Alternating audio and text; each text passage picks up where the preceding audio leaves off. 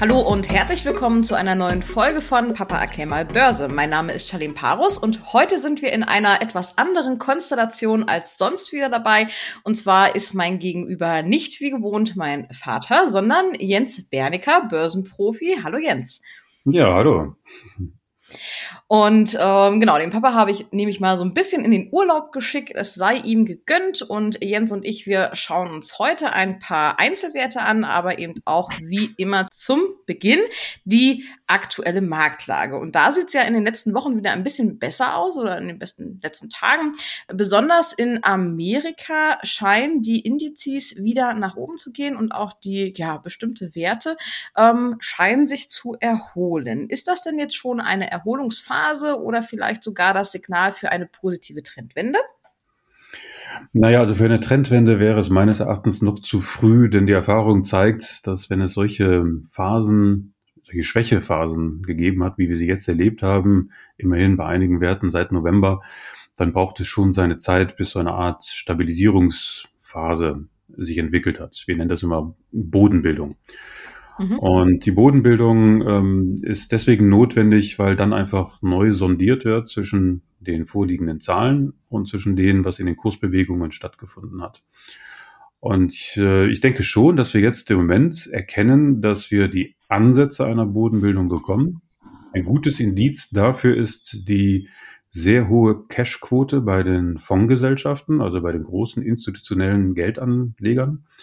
Die haben tatsächlich in den letzten Monaten ihre Cashquote enorm erhöht und ihre Aktienquoten runtergefahren. Und das war auch letztendlich der Grund, warum wir auf äh, breiter Front die Schwäche gesehen haben. Es war ja nicht nur so, dass die Technologieaktien schwächer gewesen sind oder geworden sind, sondern selbst Gold ähm, hat gelitten und auch andere Werte. Und ähm, das bedeutet eben, dass für die großen Geldanleger in der letzten, im letzten Quartal einfach das Schlagwort gegolten hat, Cash is King. Also Hauptsache Bares. Oder in Deutsch würde man sagen, nur Bares ist Wahres. Und das ist taktisch sicherlich erstmal nicht so verkehrt. Allerdings ist das natürlich auch keine Anlagestrategie. Und ähm, sonderlich kreativ ist das dann auch nicht. Mhm. Und das ist dann eben der Grund, warum wir mit ziemlich hoher Wahrscheinlichkeit davon ausgehen können, dass natürlich irgendwann im Verlauf dieses Jahres ähm, diese Anleger wieder ihre Cashquoten abbauen zugunsten von neuen Investments. Sicherlich dann nicht nur Aktien, dann sicherlich auch Rentenpapiere, also auch Anleihen. Aber Aktien werden auf jeden Fall auch in Zukunft ein wesentlicher Bestandteil der sogenannten Asset Allocation sein, also der Allokation von Geld. Und deswegen machen wir uns da jetzt keine Sorgen, dass wir jetzt irgendwie vor einem Abgrund stehen, sondern wir müssen nur die Kursbewegungen der letzten Monate richtig einordnen. In den vergangenen Monaten sind ja ziemlich viele Aktien ziemlich weit nach unten gefallen. Ähm, wenn man dieses Phänomen äh, sich anschaut, ähm, fällt ziemlich häufig die Bezeichnung Fallen Angel. Ähm, was genau versteht man denn darunter? Ja, ein Angel oder ähm, eine Angel-Aktie ist immer eine Aktie, die so ein bisschen der, der Liebling der Börse äh, gewesen ist. Ein bestes Beispiel ist vielleicht Netflix. Netflix ist so ein klassisches Papier gewesen, was äh, nicht schon äh, vor der Pandemie, sondern auch während der Pandemie einfach zum absoluten Börsenliebling avanciert ist. Und dementsprechend haben wir auch die Kursbewegungen nach oben gesehen. Aber es gibt auch in anderen Sektoren, zum Beispiel im Cloud-Business hier, ähm, Snowflake zum Beispiel, ist auch ein Wert, der ähm, ein Angel gewesen ist, weil alle gesagt haben, Cloud ist ein Riesenthema und da muss man unterwegs mhm. sein. Und ähm, diese Aktien sind in den letzten Monaten buchstäblich fallen gelassen worden wie die heiße Kartoffel. Und da ist es halt wichtig, dass man das richtig einordnet, denn nur weil die Aktienkurse jetzt ähm, in vielen Bereichen abgerauscht sind, heißt das nicht, dass die zugrunde liegenden Geschäftsmodelle der Unternehmen in irgendeiner Form in Frage zu stellen wären. Und da differenziert sich die augenblickliche Lage eben ganz klar von dem, was wir vor 20 Jahren gesehen haben in der Dotcom-Krise ähm, die alten Hasen werden sich vielleicht daran noch erinnern. Damals gab es ja auch die erste Welle von Internetunternehmen. Die wurden hochgejubelt, aber es gab überhaupt gar keine Geschäftsmodelle. Das waren einfach nur vielfach Ideen und Fantasien. Das mhm. ist jetzt natürlich ganz anders. Ja, auch Netflix und Snowflake, um bei den beiden Beispielen zu bleiben, sind etablierte Unternehmen, die im Fall von Netflix 250 Millionen Abonnenten weltweit haben, Tendenz auch weiter steigend. Wenn mhm. auch nicht so ganz so aggressiv wie während der Pandemie. Aber immer noch ist das Geschäftsmodell kerngesund. Und deswegen ist es in diesen Marktphasen immer wichtig zu wissen, bei diesen Fallen Angels, ähm, sind die jetzt dem Tode geweiht, weil ihr Geschäftsmodell nicht mehr stimmt? Oder war es einfach nur so, dass äh, aufgrund äh, der Verfügbarkeit von billigem Geld ähm, die Bewertung dieser Unternehmen ein bisschen aus dem Ruder gelaufen ist, nach oben aus dem Ruder gelaufen ist? Mhm. Und das ist letztendlich das, was wir gesehen haben. Es war halt ein bisschen zu viel gemessen an dem, was die Unternehmen an Umsatz und Gewinnwachstum vorzuweisen hat, hatten.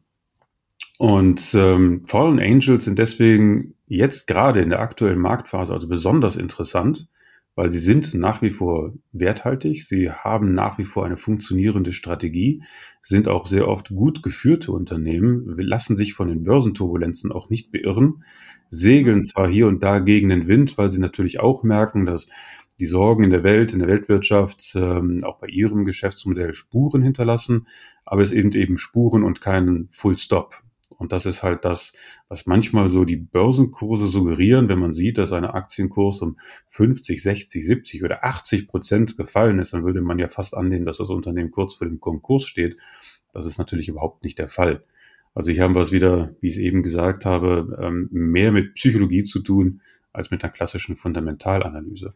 Und die Fallen Angels, die werden ähm, in den nächsten Wochen also über den Sommer hinweg, in dieser Bodenbildung, von der ich eben gesprochen habe, eine sehr, sehr wichtige Rolle spielen, weil jetzt ist dann eben die Zeit, wo man diese Börsenlieblinge deutlich günstiger einkaufen kann als noch in den letzten Monaten. Und ich würde mal immer behaupten, dass es sicherlich eine kluge Sache ist, Aktien günstig einzukaufen und nicht teuer. Mhm. Jetzt haben wir mal so ein bisschen allgemein gesprochen und du hast gesagt, ähm, die Fallen Angels könnten auch ganz interessant jetzt sein und dass man da schon mal shoppen gehen sollte.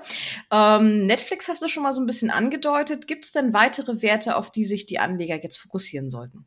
Ja, auf jeden Fall. Es gibt äh, buchstäblich hunderte von Aktien. Ähm, das würde jetzt wirklich den Rahmen dieses Podcasts äh, sprengen. Pick dir doch mal eins, zwei raus. also ich habe tatsächlich zwei Favoriten, ähm, persönliche Favoriten, die ich mir ausgesucht habe. Einmal ist das ähm, Nvidia, der Grafikkartenhersteller, der natürlich heute schon sehr viel mehr macht, als nur Grafikkarten ähm, herzustellen. Er ist äh, in seiner ähm, Halbleiterkompetenz extremst breit aufgestellt, ähm, ist ein wahnsinnig kompetentes Unternehmen, äh, hat eine sehr ähm, diversifizierte und breit angelegte Strategie, ist in allen Bereichen ein bisschen zur künstlichen Intelligenz unterwegs, aber auch autonomes Fahren. Also egal, wo wir hindenken, überall braucht es leistungsfähige ähm, äh, Halbleiter. Und das Besondere bei den Nvidia-Halbleitern ist eben, dass sie aufgrund ihrer Vergangenheit aus dem Gaming-Bereich ähm, sehr gut geeignet sind, um Dinge grafisch darzustellen. Also wenn es zum Beispiel um solche Dinge geht wie Meta, ja das Metaversum von Facebook und wir irgendwann mhm. die, virt die virtuelle äh, Welt mit der realen Welt verschmelzen lassen müssen, dann brauchen wir leistungsfähige Chips wie zum Beispiel die von Nvidia. Und Nvidia ist ein Unternehmen, die liefern immer noch gute Zahlen. Erst letzte Woche hat es äh, Zahlen gegeben, die waren gut, äh, die Aussichten waren vielleicht ein bisschen verhalten, aber man sieht eben schon, dass trotzdem der Kurs an dem Tag kräftig angesprungen ist. Und da bin ich der Auffassung, das wird ein Unternehmen sein, das sollte man sich auf jeden Fall jetzt hier in den nächsten Wochen auf die Watchlist legen und diejenigen, die ein bisschen mutiger sind, die sollten auch jetzt schon anfangen, sich ein paar Stücke einzukaufen. Eine andere Aktie, die mir sehr gut gefällt, ist am anderen Ende des Spektrums, ist Walt Disney. Das Haus der mhm. Maus. Und ähm, Walt Disney ist deswegen besonders interessant, weil erstmal ist Disney immer gut für eine Überraschung. Ähm, es ist ein wahnsinnig, eine wahnsinnig starke Marke. Ähm, sie haben ein unglaublich umfassendes Archiv an ähm, äh, Series, also Sendungen und Markennamen wie Star Wars und ähnliches und sind immer in der Lage, dies auch gut umzumünzen. Ähm, das sieht man einfach an dem, was Disney an äh, Filmen und Serien produziert und immer, fast immer Zielgruppen punktgenau trifft. Dann haben sie natürlich noch ihre ganzen Vergnügungsparks, ähm, die immer noch beliebt sind und auch gerade nach der Pandemie immer beliebter werden. Also auch dort spüren wir schon, dass die Menschen zurückkehren und wieder Spaß haben am Urlaub. Und sie haben auch Kreuzfahrtschiffe. Und Disney war in der Pandemie auch ein bisschen hochgejubelt, weil man gedacht hatte, Disney macht jetzt ausschließlich Streaming, also ähnlich wie Netflix. Disney ist ja der perfekte Netflix-Konkurrent. Hm. Und deswegen war die Aktie ein bisschen überteuert. Jetzt ist sie auch wieder deutlich günstiger geworden und wieder auf einem Niveau, wo man sagen muss, dass man ähm, viele Geschäftsbereiche schon fast umsonst bekommt. Also wenn wir alles zusammenzählen, nicht, was ich eben aufgelistet habe, dann ist das jetzt im Moment schon recht attraktiv. Und wenn wir davon ausgehen, dass der amerikanische Verbraucher sich ungeachtet von Rezessionsdiskussionen auch in Zukunft äh, sich nicht nehmen lassen wird, mit seiner Familie einmal im Jahr nach Disney World zu gehen oder die nächste Star Wars Serie zu abonnieren, ähm, dann, äh, dann kann man davon ausgehen, dass äh, der Cashflow und die Ertragslage von Disney den aktuellen Kurs äh, in keinster Weise gerechtfertigt. Also wir haben jetzt wirklich mit einer Betreibung nach unten zu tun. Und äh, Disney würde ich auch sagen, jetzt langsam zeichnet sich eben auch hier diese Bodenbildung ab, von der ich gesprochen habe. Und ich gehe davon aus, dass wir im Sommer, jetzt hier Mai, Juni, Juli erkennen würden, dass es da wirklich zu einer Trendwende kommt. Dann kann es bei Disney aber auch sehr schnell gehen, weil dann kommt dann das Weihnachtsgeschäft dann zum Jahresende und ähm, dann äh, geht es plötzlich an der Börse ruckzuck wieder nach oben. Also wenn man sich einen Chart von Disney anschaut, dann sieht man auch, dass das teilweise doch ähm, recht dynamische Bewegungen sein können. Und bei der nächsten Aufwärtsbewegung, die wir dann also sehen, würde ich Disney definitiv als meinen Favoriten sehen. Also auch da, mutige sollten jetzt schon ein paar Stücke kaufen. Wenn wir beim Thema günstig einkaufen mal bleiben wollen, würde ich gerne auf den Wert Walmart mal schauen. Ähm, die haben nämlich die Quartalszahlen ja vorgestellt. Die sind ziemlich schwach ausgefallen und daraufhin stürzte ja auch dieser Wert ab. Ähm, ist das hier jetzt auch ein perfekter Einstiegspunkt? Hm, perfekt weiß ich noch nicht, aber es bahnt sich auf jeden Fall ein günstiger Einstiegspunkt an, weil der Grund, warum die, ähm, der Kurs so rasant gefallen war, war, dass in den Zahlen erkennbar wurde, wie die Inflation die Ertragslage von Walmart empfindlich trifft. Die Preise für alles, was sie einkaufen mussten, sind gestiegen, aber sie wollten die Preise nicht sofort an den Verbraucher weitergeben, weil man dadurch natürlich auch den Verbraucher verschreckt. Und an der Stelle ist es wichtig, äh, kurz äh, vielleicht mal einen Blick auf die, die Frage äh, zu stellen, wie das überhaupt mit der Inflationsrate weitergeht. Denn das ist ja im Moment ein mhm. heißes Thema. Die Inflationsraten sind deswegen jetzt so rasant explodiert, weil wir einfach drei besondere Umstände hatten, die in keiner Weise und auch in keinem volkswirtschaftlichen Modell zu berechnen sind. Einmal hatten wir die Pandemie mit dem Ergebnis, dass die Lieferketten unterbrochen sind und jetzt immer noch auf dem Prüfstand stehen. Dann hatten wir die, den Lockdown in China, der ebenfalls dazu geführt hat, dass äh, die Preise explodiert sind, weil viele äh, Containerschiffe vor Shanghai einfach äh, liegen und warten und somit eine, eine deutliche Knappheit an, an Waren äh, zu verzeichnen ist. Und dann haben wir natürlich als dritten Faktor auch noch die Ukraine-Krise, die ebenfalls ähm, die Nachfrage, äh, die Angebotsseite, Entschuldigung, die Angebotsseite äh, deutlich beeinflusst hatte. Und äh, diese drei Faktoren davon können wir mal ausgehen, sind eher kurzfristiger Natur. Kurzfristiger Natur im, im, wirtschaftlichen Kontext. Das heißt nicht innerhalb von Tagen und Wochen, aber ich gehe davon aus, dass in den nächsten ein bis zwei Jahren diese Effekte sich wieder relativieren werden. Und dann ist es natürlich schon für ein Unternehmen wie Walmart wichtig zu wissen, können wir uns leisten, jetzt die Preise auf breiter Front anzuheben und den Verbraucher zu erschrecken? Oder ist es nicht klüger, einfach mal abzuwarten, ein bisschen weniger Gewinn zu machen, um den Verbraucher noch bei Laune zu halten? Und das ist genau der Weg, den die, die, die, das Management gewählt hat. Sie sind noch nicht bereit, die Preise ähm, anzuheben, weil sie davon ausgehen, dass schon im nächsten Jahr es eine Entspannung auf der Inflationsseite geben wird und folglich dann eben auch in der Preisspirale. Mhm. Und diese paar Monate kann man dann aussetzen. Das geht natürlich dann allerdings zu Lasten des Gewinns pro Aktie. Ergo ja fällt der Aktienkurs. Also ähm, kann man sagen, dass der Aktienkurs gefallen ist, weil die Aktionäre einfach ein bisschen zu gierig äh, gewesen sind. Ich denke schon, dass Walmart auch jetzt in diesem Sommer langsam ein Kauf wird. Im Moment ist die Stimmung noch ein bisschen gegen Walmart. Das hat sich jetzt in den letzten paar Tagen schon etwas gebessert, weil ähm, wir neue Daten bekommen haben zum Verbraucherverhalten ähm, des Amerikaners. Die waren wiederum sehr ermutigend und ich hatte das an der Stelle auch schon mal im Future Money ähm, mal beschrieben im Editorial, dass der amerikanische Verbraucher wirklich eine manchmal eine unerschütterliche Säule sein kann. Egal was da draußen passiert, ähm, irgendwie wird immer Geld ausgegeben, mhm. sicherlich auch mal weniger. Aber in solchen Marktphasen, wie wir sie jetzt haben, ist auf den amerikanischen Verbraucher schon ganz gerne Verlass. Und ich glaube, das wird sich dann auch im Herbst und dann auch im Winter zeigen. Und ähm, wie wir wissen, sind die Börsen ja Antizipationsmechanismen. Das heißt, die Börse wird schon vorwegnehmen, was sich dann im Winter abzeichnet. Deswegen gehe ich auch davon aus, dass Walmart wahrscheinlich im Verlauf des Sommers sich fangen wird vom Kurs her. Und dann würde ich auch hier plädieren, auf Schnäppchenjagd zu gehen. Machen wir doch mit der Schnäppchenjagd gleich mal weiter ähm, und schauen auf Amazon. Die haben ja auch so ein bisschen an Fahrtwind verloren. Ähm, vielleicht auch eine gute Kaufgelegenheit im Moment?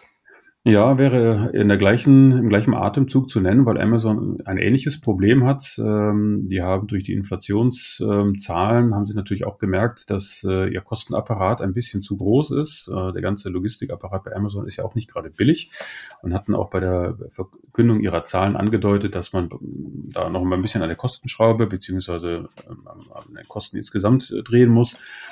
Und das ist genau das, was die Börse dann auch so ein bisschen erschrocken hat. Was hier gerne vergessen wird, ist, dass das Cloud-Geschäft, also das ABS-Geschäft von Amazon, nach wie vor extrem stabil ist und weiterhin wächst. Und wir hatten das bei unseren früheren Analysen zu Amazon ja immer wieder und betont, dass Amazon also weit mehr ist als nur eine, äh, Plattform äh, für, den, für den Handel, für den Einzelhandel, sondern es ist immer mehr auch ein Dienstleister im Cloud-Bereich, der wie auch immer ein völlig neues Spektrum eröffnet. Und Amazon ist ja in bester Gesellschaft mit Google, Microsoft und Apple und allen anderen. Und äh, im Moment äh, wird das AWS-Geschäft eigentlich komplett von der Börse ignoriert. Das heißt, wenn man es mal richtig nackt runterrechnet, äh, hat man schon fast das Gefühl, dass man das gesamte Cloud-Geschäft, also das am schnellst wachsende Geschäft bei Amazon, ähm, fast schon umsonst bekommt, wenn man jetzt eine Aktie kauft. Aber auch hier ist es eben eine Frage des Sentiments. Ja, im Moment dreht sich alles eben um Inflation, Inflation, Inflation. Und dann ist die Börse manchmal so ein bisschen engstirnig unterwegs. Und ähm, ich denke auch, dass Amazon nach wie vor Amazon bleibt. Ja, es ist nach wie vor ein, ein äh, extrem robustes und, wachstumorientiertes Unternehmen. Ähm, ich denke auch hier, dass gerade das große Kapital dann sicherlich im, im Sommer anfangen wird, auch Amazon wieder zu kaufen, weil es ist jetzt eben günstiger zu haben. Und ich kann mir da auch gut vorstellen, dass wir zumindest also im Herbst dann wieder eine deutliche Erholung sehen werden. Das Thema Fallen Angels ist übrigens diese Woche auch Schwerpunkt im Future Money. Wenn ihr da noch kein Probeexemplar mal bekommen habt, dann geht doch auf unsere Webseite future-money.de. Dort könnt ihr für vier Wochen vier kostenlose Börsenbriefe bekommen und auch den exklusiven Online-Zugang, wo es noch täglich weitere und tiefergehende News zum Aktien- und Börsengeschehen gibt. Kommen wir zu einem nächsten Thema. Ähm, ja, ein Thema, was würde ich mal sagen, die Gemüter der Börse weiterhin erhitzt, und zwar die Zinswende. Ähm, da als erstes mal den Blick nach Amerika. Und dort hat nämlich die Fed signalisiert, dass sie erstmal ziemlich hart gegen die Inflation vorgehen möchte und entsprechend hohe Zinserhöhungen auch durchführen will. Ähm, kann man alles einmal im Protokoll der Mai-Sitzung nachlesen. Jetzt allerdings fürchten immer mehr Ökonomen, dass es eine Rezession dadurch geben wird. Wie schätzt du da die Situation ein? Das ist in der Tat äh, sicherlich nicht einfach, äh, was die FED äh, dort für Aufgaben abzuarbeiten hat. Denn äh, wie ich es eben sagte, die Inflationsrate ist eben aufgrund dieser besonderen Faktoren jetzt ähm, explodieren und schwer zu kontrollieren. Es ist so gut wie unmöglich, diese Inflationsrate zu kontrollieren, es sei denn, man fängt da wirklich an, mit, mit extrem harten Zinsmaßnahmen äh, diese ganze Kette zu brechen. Das hat man ja Ende der 70er Jahre, Anfang der 80er Jahre den, äh, bei den Amerikanern schon mal gesehen. Damals hatten wir Zinsen, die gingen ja bis auf 16 Prozent in der Spitze. Das kann man sich heute gar nicht mehr vorstellen. Aber das war auch damals eine, eine, eine Maßnahme der FED, um sozusagen das, das Bild der Stagflation aus den 70ern heraus einmal zu brechen. Und ähm, ich glaube also, dass wir nicht, dass wir jetzt heute eine ähnliche Situation haben, weil das waren völlig andere Umstände seinerzeit. Ich glaube, die FED möchte gegenwärtig einfach nur das richtige Signal setzen. Sie sagt, wenn die Geschichte weiter grassiert, aus welchen Gründen auch immer, dann haben wir unsere Prioritäten sortiert. Das heißt, wir würden eher dazu neigen, die Zinsen weiter anzuziehen, ähm, auch mit dem Risiko, dass die Kapitalmärkte dann vielleicht eins in den Nacken bekommen und dass die Wirtschaft dann vielleicht auch einen, einen Rückschlag bekommt. Weil das Thema Stagflation, also Inflation plus hm. geringem Wachstum, ist für eine Zentralbank extremst unbequem. Und das will man eigentlich vermeiden. Und da muss man sich entscheiden, welche Linie man fährt. Eine Rezession ist per se ja auch nicht schlecht. Eine Rezession ist ja immer eine positive ähm, Entwicklung, denn sie sorgt dafür, dass es einfach eine Sondierung gibt innerhalb einer Volkswirtschaft. Und deswegen muss man das jetzt immer ein bisschen im Kontext sehen. Und die Frage ist auch, wie, wie stark wird eine Rezession? Hält sie vielleicht nur kurzfristig für ein Quartal an oder zieht sie sich über einen längeren Zeitraum hinaus, etc. pp. Aber ich finde, dafür ist es noch alles viel zu früh. Und ich glaube auch, dass man versucht, hier ähm, die Zukunft zu, zu, zu ahnen und zu prognostizieren. Und wie die letzten sechs Monate oder letzten zwei Jahre gezeigt haben, ist die Zukunft nicht zu prognostizieren. Aber die FED möchte einfach die richtigen Signale setzen, weil sie nicht wieder in der gleichen Situation gefangen sein möchte wie neulich, dass man sagt, sie ist zu passiv, sie tut gar nichts. Mhm. Jetzt drehen sie sozusagen den Spieß um 180 Grad rum und sagen, also wenn, dann tun wir ganz viel. Aber mittlerweile erschreckt das niemanden mehr an der Börse, ähm, weil die Kurse ja schon gefallen sind. Und äh, jetzt geht es eigentlich eher darum zu antizipieren, was 23 tatsächlich passieren kann. Und ich glaube, es gibt schon mehr, schon mehr Stimmen, die auch bei der FED sagen, naja, warten wir einfach jetzt mal ab, was 22 passiert. Aber für 23 kann man davon ausgehen, dass die Inflationsgrad, also die Kurve oben abflacht und vielleicht auch wieder rückfällig ist. Und wer weiß, was dann passiert. Man könnte ja mal ganz mutig sein an dieser Stelle und sagen, nehmen wir mal an, es kommt eben komplett anders, als was die FED antizipiert. Die Inflationsraten ähm, fangen zum Jahreswechsel an, deutlich abzuflachen und auch zu sinken. Dann kommt natürlich die große Erleichterung. Ja, es gibt keine weiteren Zinserhöhungen. Äh, die Zinsen bleiben vielleicht da, wo sie sind, was immer noch im historischen Kontext sehr günstig ist. Das würde dem Aktienmarkt natürlich extremst gut gefallen. Also ich kann mir gut vorstellen, dass wir nach dem positiven Jahr 21 und nach dem etwas, naja, weniger positiven Jahr 22 wir dann plötzlich 23 wieder die große Erleichterungsrallye bekommen. Aber das wäre an der Stelle jetzt ein bisschen zu früh. Dann lass uns doch mal nach Europa schauen. Papa und ich hatten in den letzten Folgen schon mal darüber gesprochen, dass ja äh, die Chefin der EZB-Bank, Christine Lagarde, ähm, ja so ein bisschen Hoffnungen darauf gemacht haben, dass im Juni möglicherweise die äh, Anleihenkäufe vorbei sein könnten und es Zinserhöhungen geben wird. Ähm, jetzt hat sie allerdings einen Blogbeitrag veröffentlicht, ähm, der diese Hoffnungen am Markt so ein bisschen zerstört hat. Ähm, und wenn man das da so richtig liest, ist wahrscheinlich zumindest zumindest mit einer Zinserhöhung erst im Juli zu rechnen. Ähm, wie beurteilst du die aktuellen Perspektiven für eine Zinswende in Europa? Ja, das ist in Europa natürlich wesentlich komplizierter als in Amerika. In Amerika hat man es mit einer Volkswirtschaft zu tun und die, die arme äh, Christine muss sich um viele Länder kümmern, die alle unterschiedlich unterwegs sind. Die Wirtschaftsdaten mhm. für Deutschland sind nach wie vor ziemlich solide und ähm, keineswegs besorgniserregend. Und wenn es tatsächlich zu einem Zinsanstieg käme, würde Deutschland das wohl einigermaßen gut verkraften. Besser jedenfalls als die schwächeren Mitglieder in der, äh, der Euro-Union. Und das ist genau das Problem. Äh, wenn man jetzt anfängt, also die Zinsschraube zu früh anzuheben, wie die Amerikaner das getan haben, dann beugt man zwar der Inflation vor, aber man läuft dann eben das Risiko, dass man die Schwachen, ähm, dass man die über die Klippe springen lässt.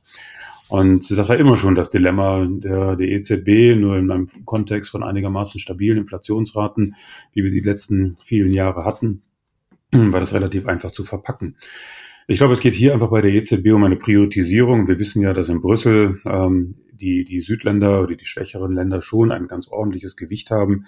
Deutschland ist zwar der größte und wichtigste Player, aber nicht unbedingt äh, derjenige, der in Brüssel das meiste gehört. Und das ist auch nicht unbedingt verkehrt, denn tatsächlich stellt sich die Frage, ähm, was denn das risikoreichere äh, was die risikoreichere Entscheidung wäre. Wenn wir jetzt also tatsächlich die Zinsen zu schnell anheben und riskieren, dass die schwächeren Länder in eine tiefe Rezession rauschen, dann hat das schon weitreichende Konsequenzen bis auf die politische Ebene. Und das will man natürlich mhm. vermeiden. Also ich glaube, dieser Balanceakt, der jetzt von der ähm, Lagarde da gefahren wird, ähm, der ist schon nicht schlecht es mag vielen nicht gefallen und es gibt eine Menge Leute, die sagen da draußen, das ist alles zu spät und man müsste radikaler durchgreifen und so weiter und so fort. Aber ganz so einfach ist das eben nicht. Man versucht so ein bisschen die Quadratur des Kreises und ähm, an der Stelle ähm, halte ich es auch nicht für verkehrt, da ein bisschen passiver unterwegs zu sein und ein bisschen zu warten, weil wir eben auch in besonderen Zeiten leben. Und da kann es auch manchmal wenig zielführend sein, jetzt vorschnell aus dem Effekt heraus ähm, zum Beispiel die Zinsen zu erhöhen, weil die Inflationsraten durch die Decke gehen. Das muss nicht unbedingt immer der richtige Schritt sein. Also ich mhm. bin voll auf Ihre Wellenlänge und äh, gebe ihr recht. Äh, lass uns doch jetzt erst einmal abwarten, wie das mit China läuft. Wie das mit der Ukraine läuft, wie sich die Wirtschaft neue Lieferketten ausdenkt, wie die ganzen Engpässe aus der Welt geschafft werden, denn es ist klar, dass das alles neu aufgebaut wird und anders als vorher. Und dann muss man sich das Ergebnis abwarten lassen und dann kann man immer noch Entscheidungen fällen. Hm. Dann lass uns zu guter Letzt noch mal einen kurzen Blick auf unseren Lieblingssektor, nämlich die Technologie werfen. Ähm, hier hatten wir ja schon mal diskutiert, dass steigende Zinsen negativ für die Technologiewerte sind. Ähm, kannst du das noch mal erklären, warum das hier besonders belastend wirkt? Naja, ähm, es gilt da auch zu differenzieren. Also Technologie ist nicht gleich Technologie. Ähm, der Zins ist ja nichts anderes als der Preis fürs Geld. Und wenn ich Geld brauche, muss ich einen Zins zahlen. Und wenn ich ein Technologieunternehmen bin, das jetzt vielleicht noch Verluste schreibt und noch am Eigenkapital zehrt, ähm, dann ist die, äh, ist es ja nur eine Frage der Zeit, bis ich neues Eigenkapital einsammeln muss. Und die Kapitalgeber fragen sich natürlich immer, ähm, okay, wenn ich dem Technologieunternehmen Mittel zur Verfügung stelle, was sind meine Alternativen? Bei 0% Zins sind die Alternativen nicht sehr berauschend, aber bei 2, 3% oder 4% habe ich ja immer als Kapitalgeber die Alternative. Und deswegen wird es für solche Unternehmen in Zukunft eben wahrscheinlich sehr viel anstrengender sein, frisches Kapital äh, zu beschaffen, weil sie einfach mehr Argumente brauchen. Sie müssen schon beweisen, dass sie auf dem richtigen Weg sind und so weiter und so fort. Und deswegen ist der Zins für sie kräftiger Gegenwind. Und das sind auch die Aktien, die jetzt in den vergangenen Monaten am kräftigsten verloren haben. Das sind ja teilweise Kursverluste von 70 oder 80 Prozent zu verzeichnen. Also mhm. alle Unternehmen, die immer noch eine hohe Cash Burn Rate haben, also wirklich Geld verbrennen, buchstäblich. Das ist ja ganz logisch, wenn man Geld verbrennt, was am Markt mit einem teuren Zins teuer beschafft werden muss, dann ist das natürlich nicht sonderlich attraktiv ja. für einen Aktionär. Anders ist es eben bei den Technologieunternehmen, die wir eingangs dieses Podcasts erwähnt haben. Äh, die verbrennen gar kein Bargeld oder Cash, sondern äh, die hätten vielleicht ein bisschen Gegenwind, wenn es um Refinanzierungen geht, wenn Anleihen im Spiel sind etc. Aber in den meisten Fällen ist das nicht der Fall. Und ähm, da spielt der, der steigende Zins, wenn überhaupt, eine Rolle, dass äh, man davon ausgeht, dass eben die Absatzseite vielleicht ein bisschen gebremster abläuft. Das haben wir eben äh, schon diskutiert. Also insofern, Technologie ist nicht gleich Technologie. Und deswegen ist es wichtig, das jetzt im Sommer ähm, klar zu sondieren. Und man sollte auch vorsichtig sein, wenn man so Aktienkurse sieht, die um 70, 80, 90 Prozent gefallen ist, dass man denkt, oh, da muss ich jetzt unbedingt rein, weil die werden sich hinterher verdrei, vervier oder verfünffachen. Also da sollte man schon nochmal den zweiten Blick und den dritten Blick auf das Unternehmen werfen. Das machen wir ja auch gerne hier in unserem Future Money, weil wir dann auch sagen, nur was attraktiv und günstig aussieht, muss nicht unbedingt teuer werden. So läuft das nicht sondern man muss sich schon anschauen, ähm, ob die Perspektive des Unternehmens und des Geschäftsmodells nach wie vor intakt ist. Und wenn das der Fall ist, dann wird auch der steigende Zins weniger eine Rolle spielen. Also klassischer Sondierungsprozess. Super, Jens. Dann danke ich dir für deine heutige Einschätzung. Ähm, vielen Dank, dass ihr zugehört habt. Wir hören uns in der nächsten Woche wieder und bleibt wie immer erfolgreich. Tschüss. Dankeschön. Tschüss.